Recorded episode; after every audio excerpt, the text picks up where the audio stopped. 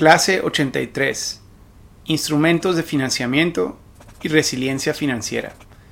Estrategias inteligentes para el financiamiento de infraestructura y de servicios públicos.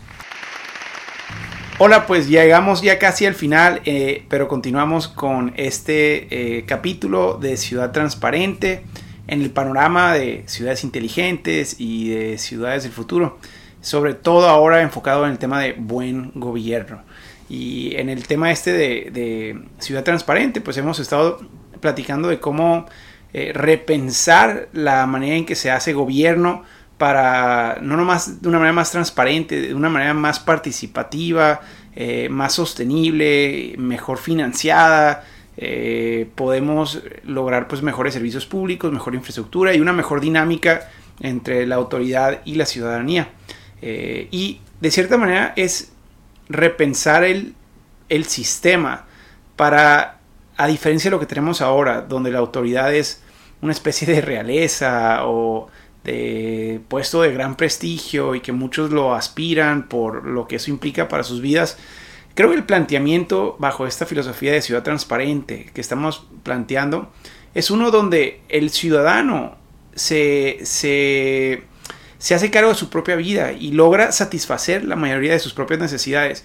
Y la autoridad se convierte entonces solo en una herramienta adicional para poder lograr muchas de esas cosas que eh, pues posiblemente con apoyo de gobierno lo puede lograr mejor, pero sin depender ni necesitar, sobre todo para la mayoría de sus necesidades. Y, eso lo vamos a ver también hoy en esas próximas eh, clases, pero en esos temas de, eh, financieros. Entonces, cuando hablamos de, de, la resiliencia financiera, de instrumentos de financiamiento, creo que este se convierte en uno de los temas más interesantes. Porque para comenzar, casi todas las ciudades lo primero que dicen es que todas estas ideas de las que hemos platicado eh, les encantarían, suenan maravillosas, pero no hay dinero. No hay dinero, no hay dinero. Esa es la, la excusa que se usa por muchos gobiernos, pero también es la respuesta que le damos a la ciudadanía cuando, cuando plantean alternativas, cuando gestionan eh, cosas y cuando nos piden ayuda. Y, esa es la razón por la que va a ser tan importante en este modelo de ciudad transparente. Porque en la medida que los gobiernos estén en quiebra y estén con las finanzas tan, tan limitadas como lo están hoy muchas de ellas, eh, pues no van a poder ayudar, no van a poder servir a esa comunidad de personas que, que se está mm, eh, organizando para resolver retos colectivos en una ciudad, ¿no?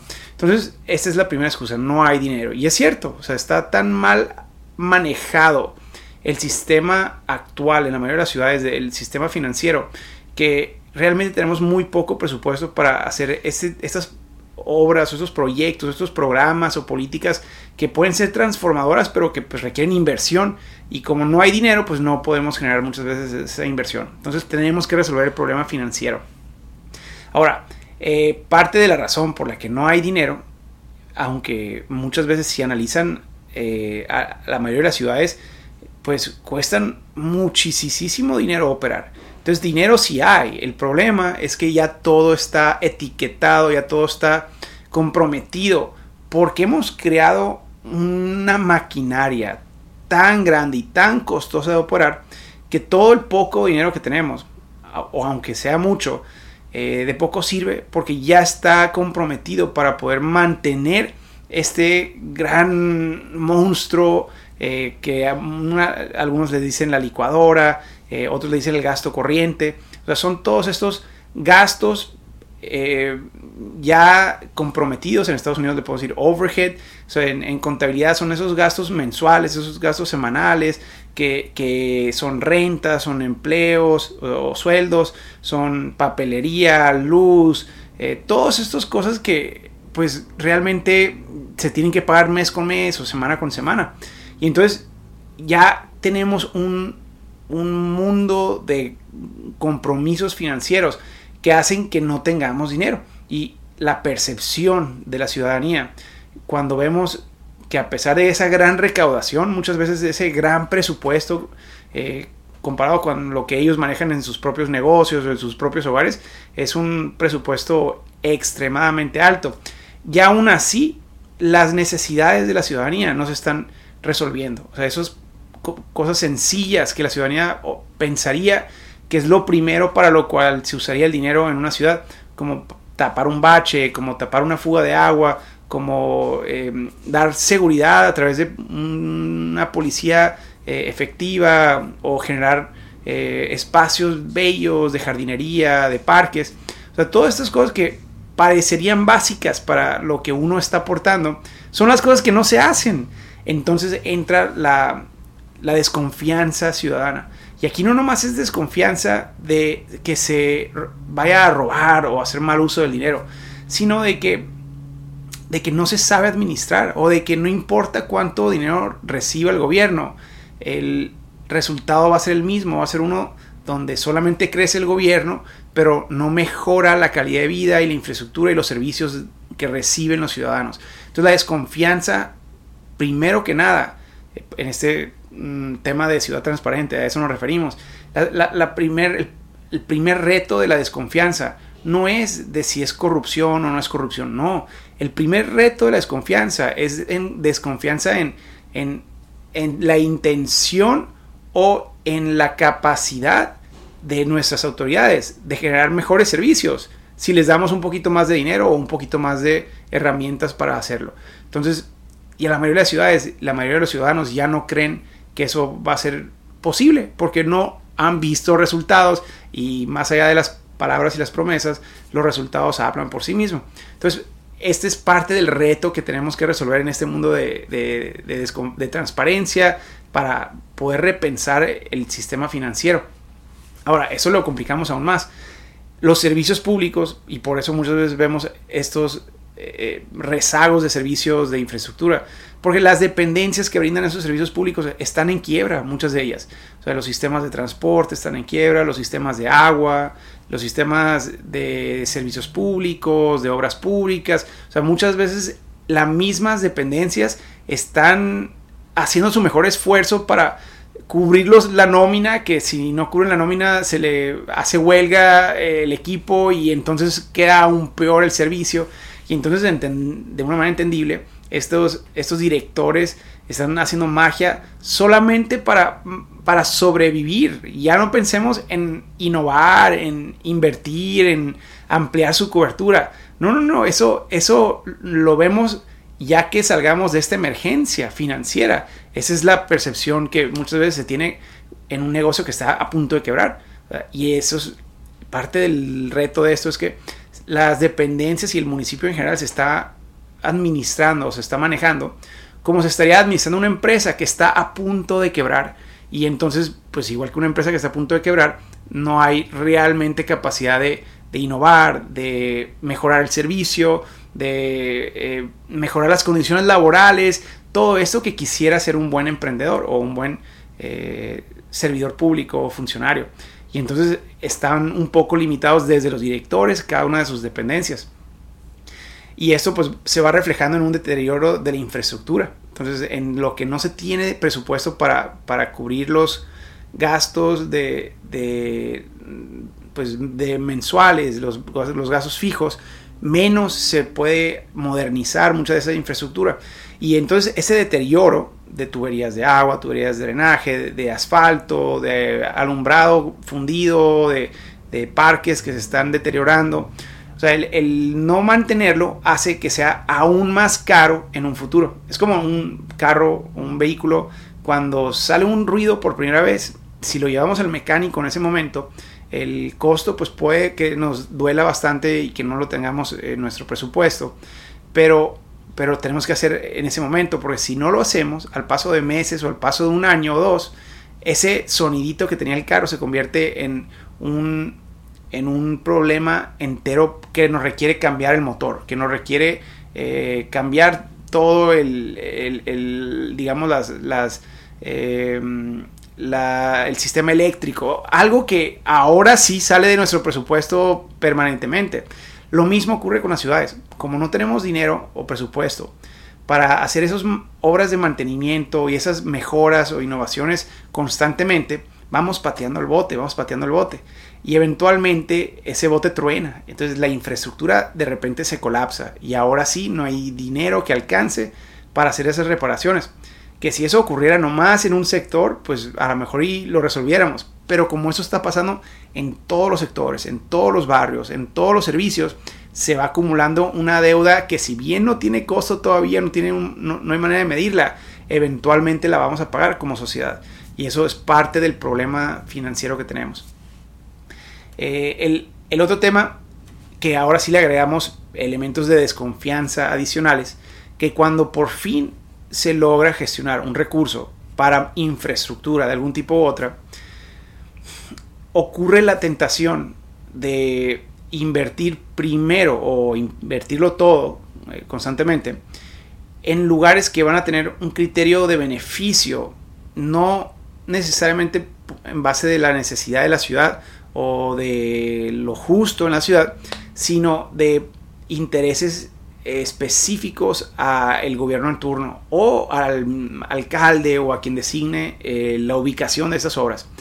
¿Qué significa eso? Bueno, en el sentido democrático, más o menos legal, eh, que se puede justificar, es donde pues el alcalde puede que esté tratando de modificar la opinión de un sector o de un barrio de la ciudad para poder ganar puntos para su partido o para su próxima reelección eh, y un barrio donde, donde posiblemente pueda pues empujar la escala hacia, hacia su lado, ¿no? Por, por falta de votos en esa colonia o lo que sea.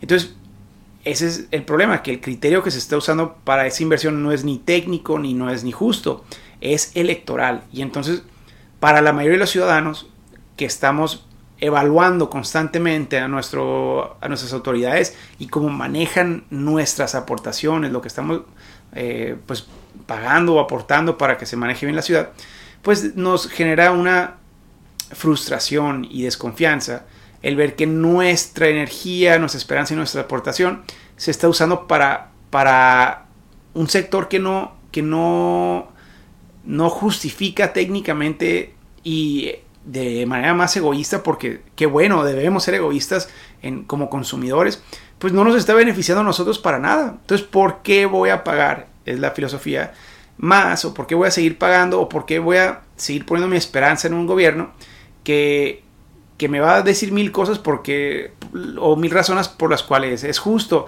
pero pues no me beneficia a mí, si no me beneficia a mí, yo no quiero pagar. Es como si tuviera que pagar un teléfono de celular o una, eh, un contrato de telefonía donde el gobierno me está indicando que pues este mes a mí no me toca teléfono, sino que se lo vamos a dar a, otros que no tienen teléfono porque ellos son más desafortunados.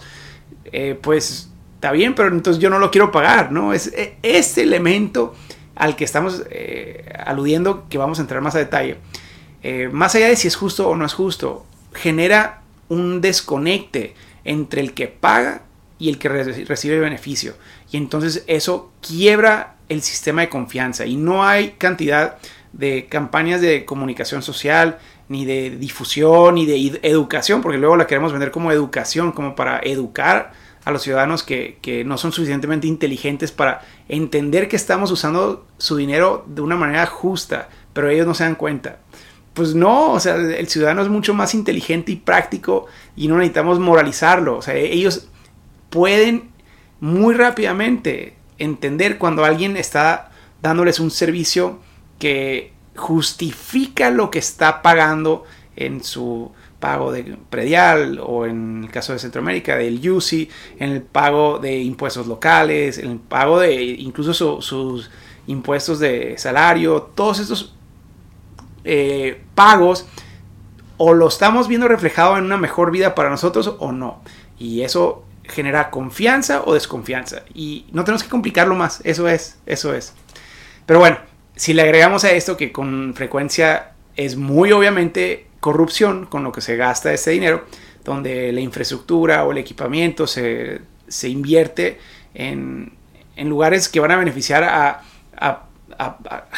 contribuyentes de campaña o amigos o familiares de un alcalde o de un funcionario y le va a incrementar el valor de su patrimonio y los terrenos, eh, porque es lo que hace la infraestructura, pues entonces la ciudadanía más rápidamente pierde confianza. Entonces no nomás cuando se justifica por temas electorales, sino cuando generamos actos obvios de corrupción o de, o de eh, compadrazgo, pues vamos perdiendo esa relación financiera entre el, el contribuyente y la autoridad.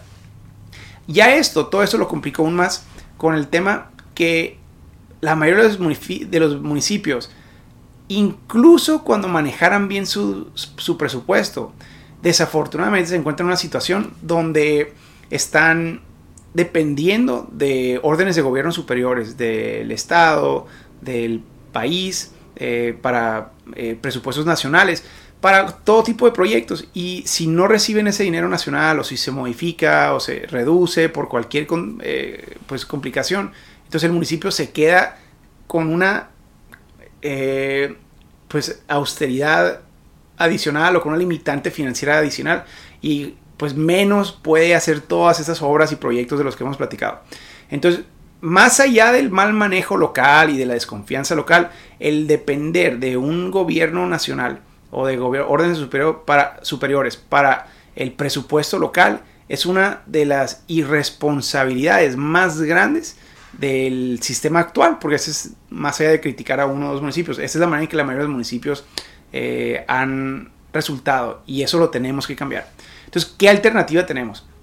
Bueno, lo primero que quiero plantear es que se tiene que pensar en el municipio como una empresa, como una gran empresa de servicios públicos y de servicios inmobiliarios.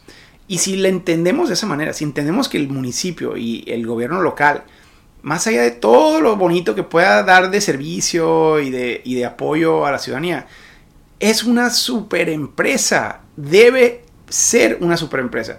Y una empresa donde todos sus clientes, todos sus, sus beneficiarios están increíblemente contentos. Y no nomás están contentos los que los, eh, como consumidores de los servicios que reciben, sino también están contentos como socios, como accionistas, porque de cierta manera los ciudadanos todos tenemos una inversión, sobre todo cuando tenemos un negocio o tenemos, somos dueños de, un, de nuestro hogar o de un terreno o de un edificio, somos socios y, eh, eh, y si le va bien a uno nos puede ir bien a todos.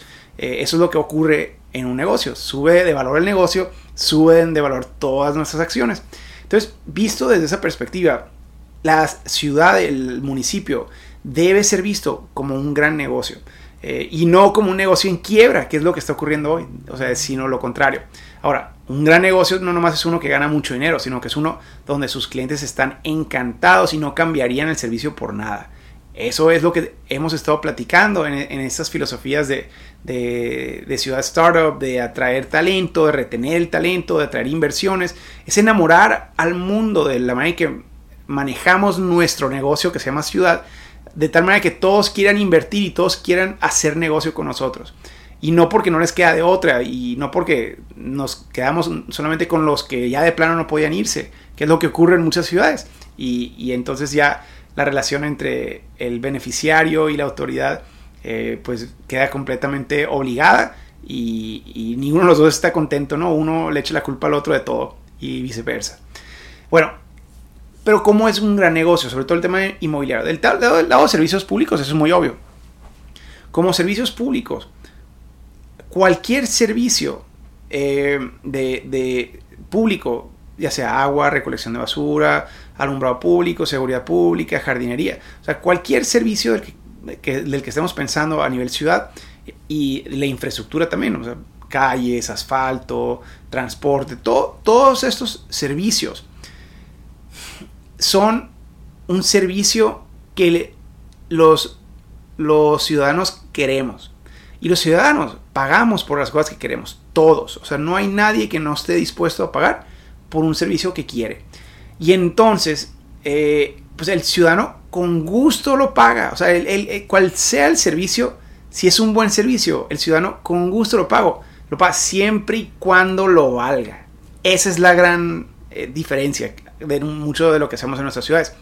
Que, que lo que estamos ofreciendo, para comenzar, somos monopolio. somos los únicos y lo pagas porque lo pagas, te guste o no te guste, es lo que hay. Esa es la filosofía de muchos gobiernos locales.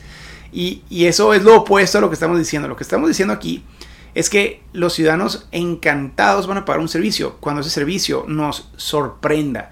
Así como estamos dispuestos a pagar incluso contratos más caros de telefonía, más caros de internet, más caro de, eh, pues transporte con la compra de vehículos que van más rápido y que tienen funciones eléctricas y servicios de vivienda más caros, pudiendo comprar una vivienda barata, compramos una más cara. ¿Por qué? Porque lo vale, por eso, porque lo vale. Eh, hay una discusión que tener para los que no pueden y está bien, pero incluso, y eso también ocurre mucho, que pensamos en los ciudadanos y sobre todo cuando hablamos de los pobres y los más pobres, que para muchos es nuestra pasión y es por lo que hacemos lo que hacemos, pero les quitamos un elemento de dignidad y humanidad bien importante, asumiendo que ellos no pueden pagar o que no quieren o que no, no, no pueden pagar más. Y están equivocados porque hemos visto, cuando menos en toda mi trayectoria, si algo he visto con muchas de estas comunidades donde trabajamos, es que encantados, para comenzar, pagan caro por cosas que realmente quieren. Entonces podemos ver que muchos tienen hasta internet de parabólica y tienen pantallas de televisión que les dan entretenimiento y, les ayudan a, convivir en familia, pero también terminan pagando más caro por su casa porque no tenían otra alternativa eh, legal y tuvieron que comprar una casa informal o pagan más caro por el agua porque la tienen que comprar en pipa. Entonces eh, asumimos que como son pobres tenemos que dar agua gratis pero se nos olvida que ya están pagando el doble o el triple que una familia normal sin infraestructura. Eh, aunque estuviera cobrada y cobrada cara, pues están pagando el doble o el triple porque tienen que pagar a una pipa que venga a rellenarle sus rotoplazas o sus tanques de agua cada semana o, varias veces por semana incluso, ¿no? Eh, entonces, que no se nos olvide, los ciudadanos están encantados de pagar por algo, cueste lo que cueste, siempre y cuando, sea, se le esté dando lo que valga, o sea, y valga la pena. Entonces, eh, incluyendo los pobres. Es, una filosofía de, servicio y de negocio importantísima. Por eso muchos de los negocios más exitosos no son los que venden las cosas baratas, son los que venden las cosas eh, a un precio competitivo, pero a veces hasta a un precio caro o el más caro. Pero sus clientes son increíblemente leales y no son los más ricos, sino que son aquellos que valoran la calidad encima del precio. Y lo mismo tenemos que pensar en, el tema de los servicios municipales. Pero el segundo elemento, que es el tema inmobiliario, es igual de importante. Entonces imagínense esto. La ciudad es dueña de hasta 50% de los terrenos de una ciudad. Aunque no tenga reservas territoriales, ¿eh? aunque no tenga terrenos que pueda comercializar. ¿Por qué? ¿A qué me refiero con esto? Bueno, la ciudad, o sea, el municipio es propietario, es dueño, que es lo que platicábamos con Juan Felipe de, de ah, en el caso de que se lo perdieran, en la clase de Juan Felipe Ordóñez, en el tema del catastro. Si no lo han visto, regresen a, a, vérsela. Si no va en el, clip que les incluimos en el diplomado, van a poder accederlo en el campus de, la, de, Smart City University. Pero en resumen, lo que platicamos es que el concepto de que este terreno que le pertenece al municipio, que incluye calles, en ocasiones incluye arroyos o incluye banquetas, incluye una gran cantidad de terrenos que están actualmente vistos como un costo, como un pasivo. Entonces el municipio actualmente, la manera que los ve es que tengo que pagar el mantenimiento de todos esos terrenos que me pasaron la responsabilidad de mantener a mí. Cuando lo que debería hacer, como cualquier terrateniente, como cualquier emprendedor o desarrollador inmobiliario, es decir, wow, vean todo el terreno que tengo y la gente lo quiere usar. O sea, hay muchas maneras, no nomás para, para vehículos, hay muchas maneras en las que yo puedo estar haciendo negocio para dar servicios suficientemente atractivos como para que mucha gente, muchos inversionistas, muchas empresas, muchos ciudadanos estuvieran a pagar por ese tipo de servicio que estoy este, ofreciendo. Entonces, ¿a qué me refiero con esto? Todo, realmente todo. Lo que actualmente pensamos y lo vemos como algo gratis eh, y lo vemos como algo asumido. reorganizándolo un poco, podemos pensarlo como algo que tiene un costo y que puede dejar dinero y que puede ser un gran negocio y que aparte estaría más contenta de usar a la ciudadanía. Un ejemplo clásico que hemos platicado es el tema de los parquímetros y vamos a platicar mucho más de eso.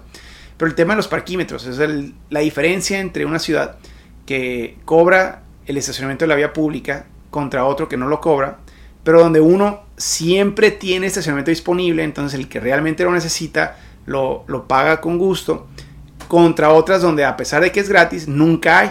Y, e incluso está apropiado por unos grupos que se dedican a extorsionar a los que se estacionan ahí, que son los viene bienes, así les decimos en México, donde si no les pagas a ellos, eh, pues te quiebran un vidrio o algo así, ¿no? Entonces eh, el negocio se lo dejamos a alguien más o en ocasiones se lo dejamos a, vecinos que se apropian de la calle creyendo que la calle es de ellos, cuando la calle era de todos. Entonces detonamos una serie de malos, malos vicios y malas costumbres eh, de, del espacio público y de la propiedad que es del municipio en beneficio de unos cuantos y a costo de la aportación de todos, porque todos estamos pagando para dar el mantenimiento, para construir el asfalto, para, para los baches, para todo ello.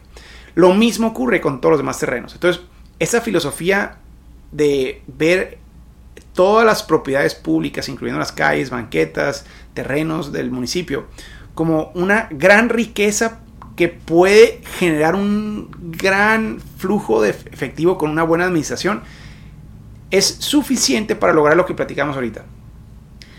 Para, en vez de seguir dependiendo de aportaciones nacionales, que dependen de esquemas complejos de impuestos y de presupuestos, poder tener autonomía completa y presupuestos maravillosos para invertir en mejoramiento urbano en nuestras propias ciudades.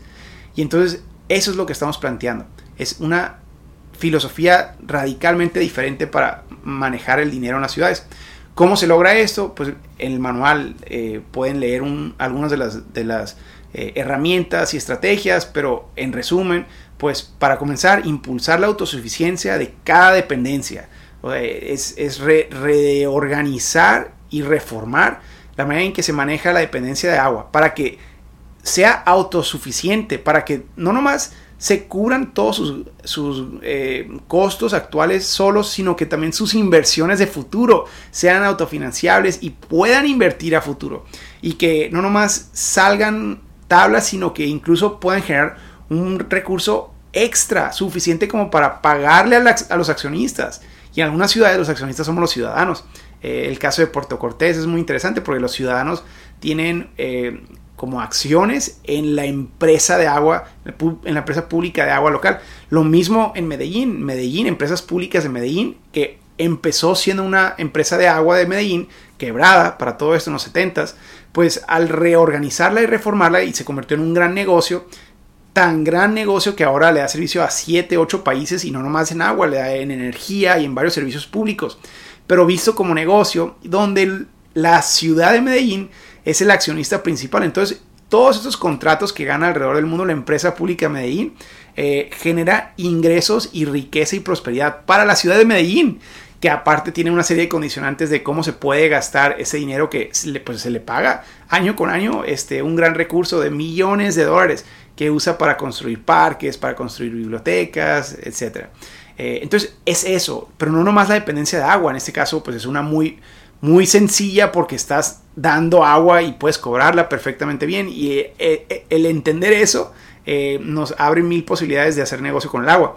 Pero lo mismo ocurre con el transporte, lo mismo ocurre con el, la jardinería y la limpieza, barrio por barrio. Aquí empieza a eh, tener que redefinirse esquemas de, cobro para poder asegurar que lo pague quien se beneficia y que lo paguen más caro quienes quieran un servicio adicional como cualquier compañía, ¿no? Eh, en fin, cada dependencia debe de ser autosuficiente.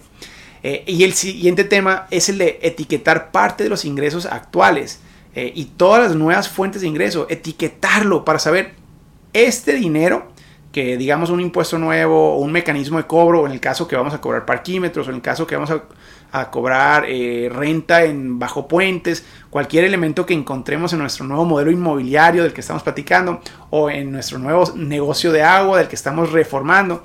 Bueno, todo el excedente, todo el ingreso nuevo que entre a partir de ahora, poder etiquetarlo con claridad en qué se puede y en qué no se puede gastar y cómo se puede gastar. Entonces, eso significa que ya no vamos a crecer la burocracia, que ya no la vamos a crecer, que no lo podemos gastar en sueldos, que no lo podemos gastar en todo eso que crea tentaciones para malgastarlo.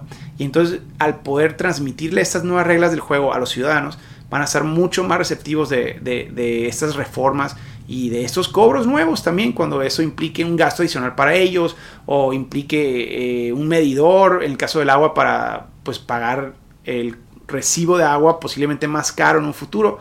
Es mucho más fácil tener esa plática cuando el dinero va a estar etiquetado y no va a poder ser usado de manera negativa y pues tenemos que crear fondos, tenemos que crear fideicomisos, eh, herramientas realmente transparentes para, para supervisar ese dinero que ya no es de un alcalde, sino que ahora es de todos los que somos los accionistas de la ciudad.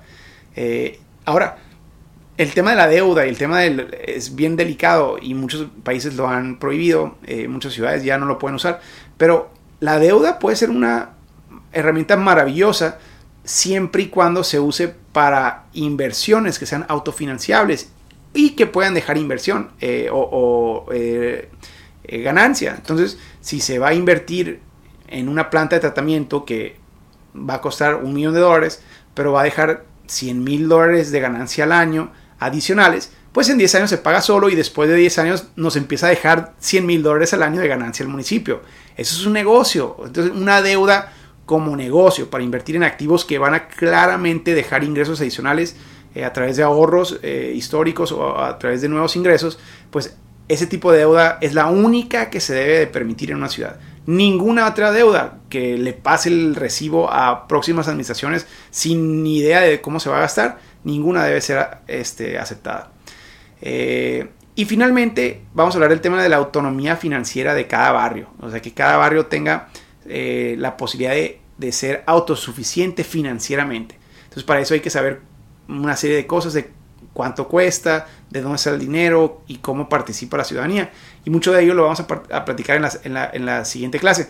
Pero no se les olvide, si quieren ver herramientas específicas de financiamiento, aparte de las de los medidores de agua, de los parquímetros y cosas así, eh, vayan al manual y el manual está toda una sección en este eh, capítulo de la herramienta 83 eh, y esperamos que algunas de esas les sirvan para sus propios ejercicios financieros localmente.